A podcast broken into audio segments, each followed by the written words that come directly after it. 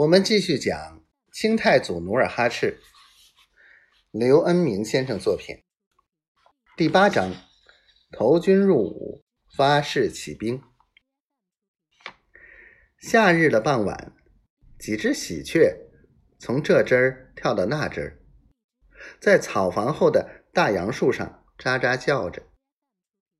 努尔哈赤站在杨树底下，手握一张招兵告示。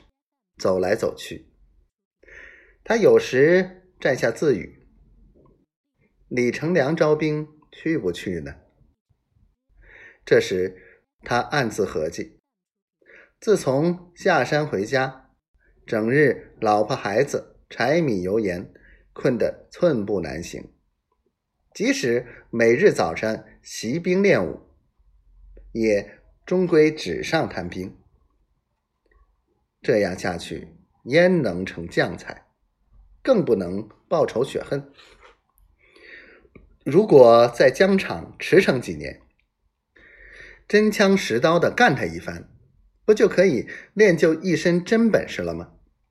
万一能带兵打仗，弄他个一官半职，统帅千军万马，不就可以垫个底儿，由小至大，由弱变强？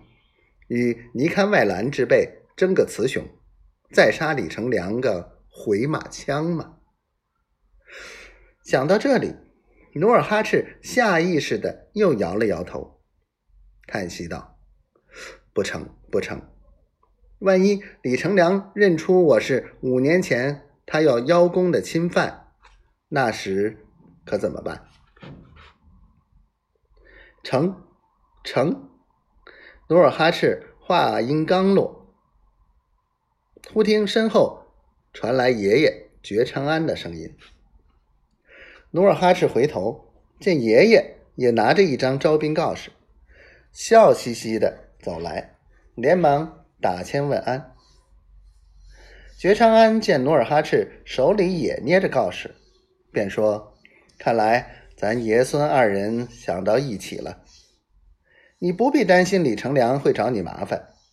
一则你可以改名换姓混进军队，千军万马，李成梁很难发现；二则即使有人发现，向李成梁告密，他也不会当场把真相说破，因为五年前他已向北京钦天监报了功，以火烧混世龙，在皇上那儿领了重赏。